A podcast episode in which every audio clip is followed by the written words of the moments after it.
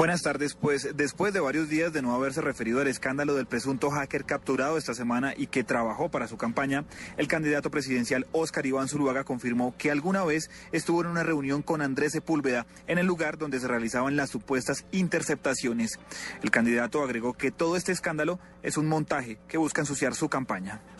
Le decía anoche y esta mañana a mis asesores que me reseñaran todas las reuniones y me recordaban ellos y Luis Alfonso que en una oportunidad, al inicio de la campaña, fui a visitar la oficina de quien hoy es señalado de estar actuando ilegalmente para saludar las personas que hacían un trabajo de apoyo social.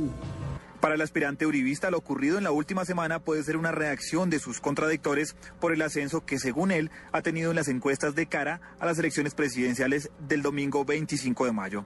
Julián Camilo Amado, Blue Radio.